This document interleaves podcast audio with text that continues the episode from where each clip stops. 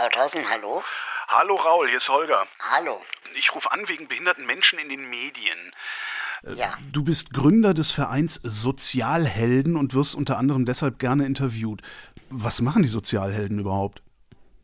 Ähm, wir sind ein Verein seit fast 20 Jahren, der sich für die Rechte von behinderten Menschen in Deutschland einsetzt und ähm, versuchen für die Sichtbarkeit und Teilhabe behinderter Menschen unter anderem auch in den Medien zu kämpfen.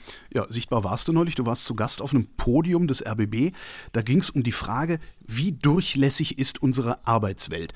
Mit wem hast du da diskutiert? Ich war dort auf dem Podium mit einer Beschäftigten in einer Behindertenwerkstatt, die sich dort im Werkstattrat ähm, aktiv betätigt, eine Befürworterin des Werkstattsystems ist und gerade dabei ist, innerhalb dieses Werkstattsystems von einer Beschäftigten zu einer Angestellten aufzusteigen, aber eben weiterhin Befürworterin des Systems bleibt. Und ich war quasi die Gegenseite, die ähm, versucht zu, darzulegen, warum Werkstätten für behinderte Menschen ein Problem sind. Was ist der Unterschied zwischen einer Beschäftigten in einer Werkstatt und einer Angestellten in einer Werkstatt? Ähm, das ist eine juristische Unterscheidung, die gemacht wird, dass Beschäftigte in der Regel ja, rehabilitiert werden sollen meistens angeleitet durch Menschen ohne Behinderung, die dann die Angestellten in dieser Werkstatt sind. Und die sind äh, juristisch gesehen deswegen auch unterschieden, weil Beschäftigte zum Beispiel kein Streikrecht haben und die einzige Gruppe in Deutschland sind, die keinen Mindestlohn verdienen müssen. Die Kritik am Verlauf der Diskussion war in Social Media sehr groß. Auch du warst nicht zufrieden. Was war das Problem? Das Problem war, dass ähm, die ganze Veranstaltung offensichtlich eine Veranstaltung der Werkstätten war, so eine Art PR-Veranstaltung. Man hat äh, Leute ins Publikum gesetzt, die alle in Werkstätten äh, beschäftigt sind, inklusive der Chefin von diesen Beschäftigten. Und ähm, die hatten einen sehr großen Redeanteil, der letztendlich mich dann als jemand, der das System eigentlich nur hinterfragt und hinterfragen wollte, ähm, dann doch ein bisschen einsam hat stehen lassen als der Querulant, der die Menschen morgen auf die Straße setzen möchte. Dabei war das gar nicht mein Punkt, sondern mein Punkt ist der, dass äh, Werkstätten ihren Auftrag verfehlen, Menschen mit Behinderungen für den allgemeinen Arbeitsmarkt zu qualifizieren und dass davon vor allem Nichtbehinderte profitieren, ähm, nämlich Unternehmen, Automobilkonzerne und so weiter und dass die 320.000 Menschen in Deutschland, die in Werkstätten beschäftigt sind, insgesamt einen Umsatz von 8 Milliarden Euro erwirtschaften, aber letztendlich die Gelder nicht bei den Beschäftigten ankommen, sondern eben im Wohlfahrtssystem. Das sind in dem Fall Caritas, Lebenshilfe, Diakonie und so weiter, aber eben nicht bei den Beschäftigten. Und hinzu kommt noch, um das Ganze noch komplizierter zu machen, dass dadurch, dass die Beschäftigten so wenig verdienen, sie Grundsicherung beziehen das heißt, der Staat bezahlt nicht nur die Werkstätten dafür, dass sie behinderte Menschen beschäftigen, sondern der Staat bezahlt auch noch Grundsicherung für die Beschäftigten, weil sie zu wenig verdienen. Und das ist problematisch. Es gab ja heftige Kritik in den sozialen Medien. Äh, alle wollen nur über Gefühle reden, bloß Raul redet über Fakten. Äh, der RBB mache sich zum Handlanger exklusiver Sonderwelten. Das ist ein journalistisches No-Go. Äh, es wird gefragt, welchen Einfluss die Werkstätten auf die Eventplanung hatten. Es sei gewesen eine grausame Sendung voller behindertenfeindlicher Fans dieser Social Sweatshops. Und du sagtest, ähm, das war offensichtlich eine PR-Veranstaltung für Behindertenwerkstätten. Jetzt habe ich selber über 20 Jahre im RBB gearbeitet und ich kann mir nicht vorstellen, dass, dass sowas absichtlich passiert. Ähm, was denkst du, wie es dazu gekommen sein kann? Nein, das glaube ich auch nicht, dass das so ablief, sondern das ist eigentlich so, dass die äh, Werkstätten behinderter Menschen in Deutschland einen sehr guten Ruf haben. Die nichtbehinderte Mehrheitsgesellschaft glaubt, dass die Arbeit, die dort gemacht wird, ähm, eine sinnvolle Arbeit ist, weil dort behinderte Menschen ja qualifiziert werden für den allgemeinen Arbeitsmarkt, man sich dort um sie kümmern würde und so weiter und so fort. Und viele Firmen ja auch damit werben, dass sie ihre Produkte eben in Werkstätten für behinderte Menschen konfektionieren lassen, zum Beispiel.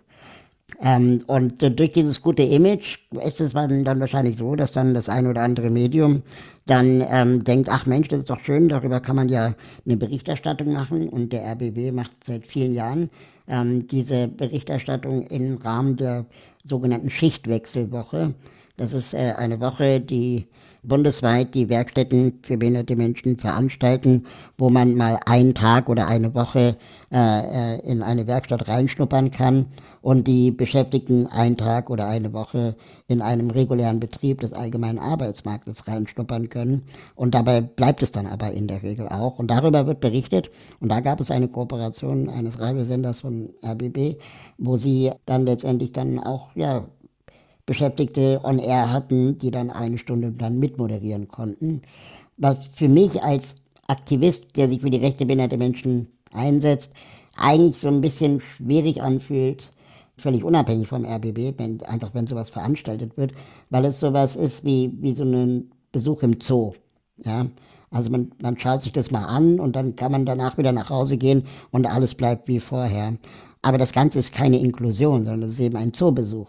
Und Inklusion wäre es, sich auch strukturell die Frage zu stellen, sowohl als Medienhaus als auch eben natürlich als Werkstatt, wie wir langfristig äh, ähm, auch mehr miteinander zusammenarbeiten können und eben nicht nur im Rahmen von solchen Programmen, wo sich danach eh strukturell nichts ändert. Hast du den Eindruck, dass äh, irgendein Medium, irgendein Sender, privat oder öffentlich-rechtlich in Deutschland, das begriffen hat und sich wenigstens, sagen wir mal, auf den Weg gemacht hat, daran was zu ändern? Also wenn, dann würde ich sagen, sind das eher Online-Medien. Ähm, diese Debatten gibt es ja schon lange. Ich kann mir vorstellen, dass ähm, Funk da äh, ähm, in der einen oder anderen Sache auch schon öfter auf die Schnauze gefallen ist mit ihren Formaten und einfach auch gelernt hat mit, mit neuen Formaten und anderen Formaten. Aber auch die haben ein Format eingestellt und danach mit dem Versprechen, ja, das soll jetzt in die Fläche kommen und so weiter, nie wirklich eingelöst. Ja. Und sie hatten ein spezielles Format, das hieß mal 100% Me, wo dann nur behinderte Protagonistinnen ihr Programm gemacht haben. Und das wurde dann eingestellt, weil es irgendwelche Klickzahlen nicht erreicht hat. Und dann hieß es, ja, wir wollen ja Inklusion machen und dann soll es auch in den anderen Formaten auftauchen. Und das tut es relativ wenig. Nochmal zurück zur Diskussion selbst. Ähm, der RBB hatte ja auf Twitter auf die Kritik reagiert, hat geschrieben, die Podiumsdiskussion selbst hätte ja unterschiedliche Positionen abgebildet. Das ist aber doch eigentlich genau das, was man will. Also welche Gegenposition zu deiner hättest du dir denn gewünscht? Ähm, also ich hätte mir einmal die Perspektive der UN-Behindertenrechtskonvention gewünscht, die die Frage stellt, wie kann es eigentlich sein, dass Deutschland eines der wenigen Länder in Europa ist, die immer noch diese Selektion von behinderten Menschen in Werkstätten legitimiert und gut findet. Wie kann es sein, dass es immer noch 320.000 Menschen in Deutschland gibt, die weniger als den Mindestlohn verdienen dürfen?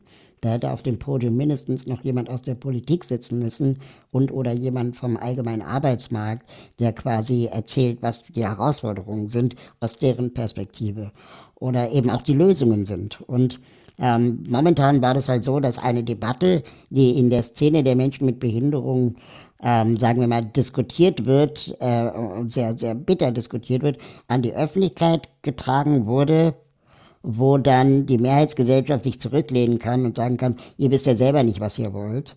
Einigt ihr euch doch erstmal, bevor wir hier irgendwas machen sollen. Dabei ist eigentlich relativ klar, was gemacht werden muss. Wir lernen aus anderen Ländern, dass Werkstätten ein Auslaufmodell sein müssen, weil so viele Zahlen einfach dafür sprechen, dass das System nicht funktioniert. Ich will das Programm jetzt hier nicht sprechen, aber letztendlich ist es so, dass die, die ja den Auftrag haben, diese Werkstätten, Beschäftigte in den allgemeinen Arbeitsmarkt zu vermitteln. Und das tun sie mit einer Erfolgsquote von unter einem Prozent. Und ähm, da guckt halt keiner hin, weil ähm, dann müsste man sich ja die Frage stellen, woran liegt das? Und das müsste der allgemeine Arbeitsmarkt ändern und so weiter. Und das ist halt kompliziert, auch für Redaktionen oft kompliziert, dass sie dann lieber einfach den kürzeren Gedanken äh, machen und sagen, ach guck mal, die machen ja tolle Arbeit. Aber die Arbeit, die sie machen, von Kaffeerösterei über Bonbon-Manufaktur, die sind dann inzwischen so ausgeklügelt, dass sie dann äh, eine, eine, Parallelwirtschaft installiert haben. Die haben dann hauseigene Lieferdienste, wo behinderte Menschen oder mit Menschen mit psychischen Erkrankungen dann den selbst gerösteten Kaffee in ihre hauseigenen Cafeterien liefern. Und ähm, mit Inklusion hat das alles nichts mehr zu tun, weil kein einziger Mensch mit Behinderung in diesen Systemen letztendlich auch zu Besuch ist nicht nur zu Besuch, sondern auch Kunde ist, ja, und, oder Auftraggeber. Und, und das Problem ist, dass wenn wir das nicht hinterfragen und genau hinschauen, wer sind denn eigentlich die Menschen in diesen Werkstätten, dann bleibt alles so, wie es ist. Und wir wissen so gut wie nicht, dass 90 Prozent der Neuzugänge in den Werkstätten Menschen mit psychischen Erkrankungen sind, die alle aus dem allgemeinen Arbeitsmarkt eigentlich mal gekommen sind.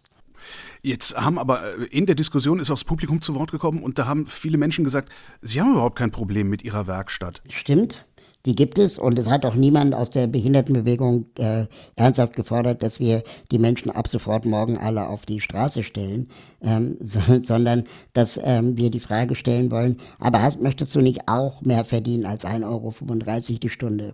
Und ähm, warum bist du denn im allgemeinen Arbeitsmarkt äh, nicht äh, ähm, zufrieden gewesen oder was ist dir denn da widerfahren? Und dann berichten sie alle von Burnout, von psychischen Erkrankungen und äh, Druck am allgemeinen Arbeitsmarkt.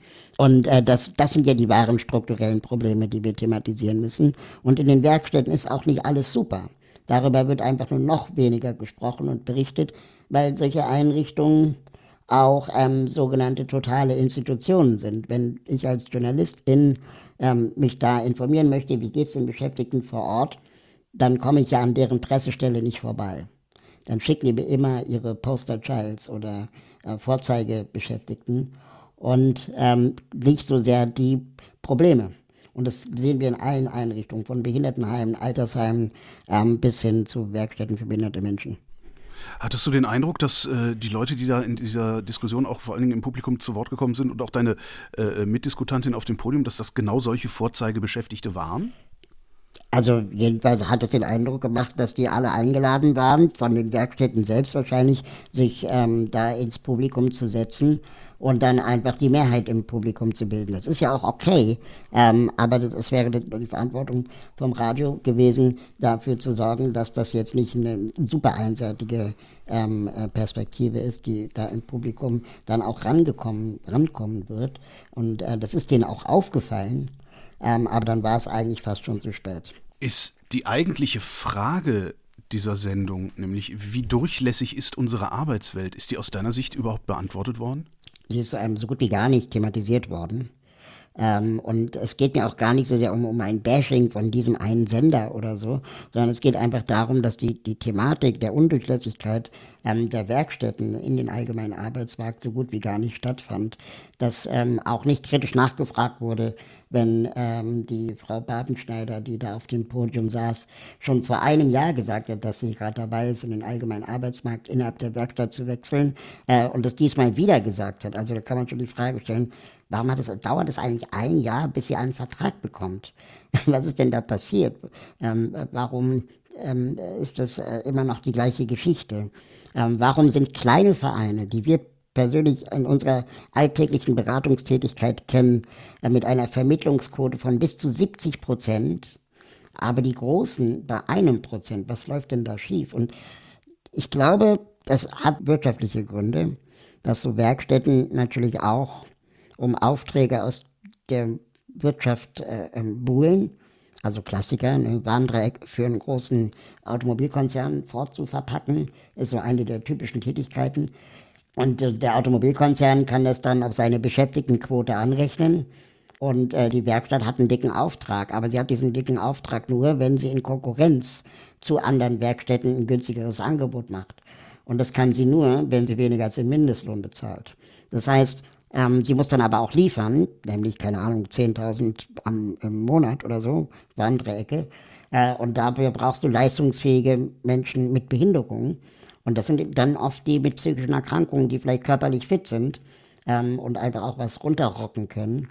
Und es geht schon lange nicht mehr um die, die wirklich Unterstützung, hohen Unterstützungsbedarf haben das alles zu berichten und das alles zu diskutieren, würde ich ungern Aktivisten, also dir überlassen. Ich auch, ja. Wo muss der Journalismus ansetzen? Also was, was macht der falsch? Ist das vielleicht das grundsätzliche Problem, dass im Wesentlichen nicht behinderte Journalisten unterwegs sind? Ja, also ich beobachte schon sehr stark, dass wir in Deutschland ein großes Defizit haben, was äh, Journalistinnen mit Behinderung angeht. Da sind andere Länder, zum Beispiel jetzt Großbritannien und die BBC im Speziellen, wesentlich weiter, die auch durch die Beschäftigung behinderter Redakteurinnen und Journalistinnen ähm, eine, auch ganz andere Fragestellungen haben. Ja, also ich beantworte in Deutschland seit 20 Jahren die Frage, wie barrierefrei der Weg zum Arbeitsplatz war, auch so in der Sendung, äh, die wir gerade erzählt haben. Und es ändert aber substanziell nichts, dann, äh, weil das, ich das nächste Mal das wieder gefragt werde. Und ich glaube, wenn der Journalistinnen mit Behinderungen die Fragen stellen würden, dann ähm, würden sie eher die Frage stellen, okay, wäre es jetzt nicht mal angebracht, Berliner U-Bahnhöfe mit zwei Aufzügen auszustatten, wenn ständig einer kaputt ist. Raul Krauthausen, vielen Dank. Sehr gern. Das war Holger ruft an für diese Woche. Nächste Woche reden wir dann wieder über Medien. Bis dahin gibt es über Medien zu lesen auf übermedien.de.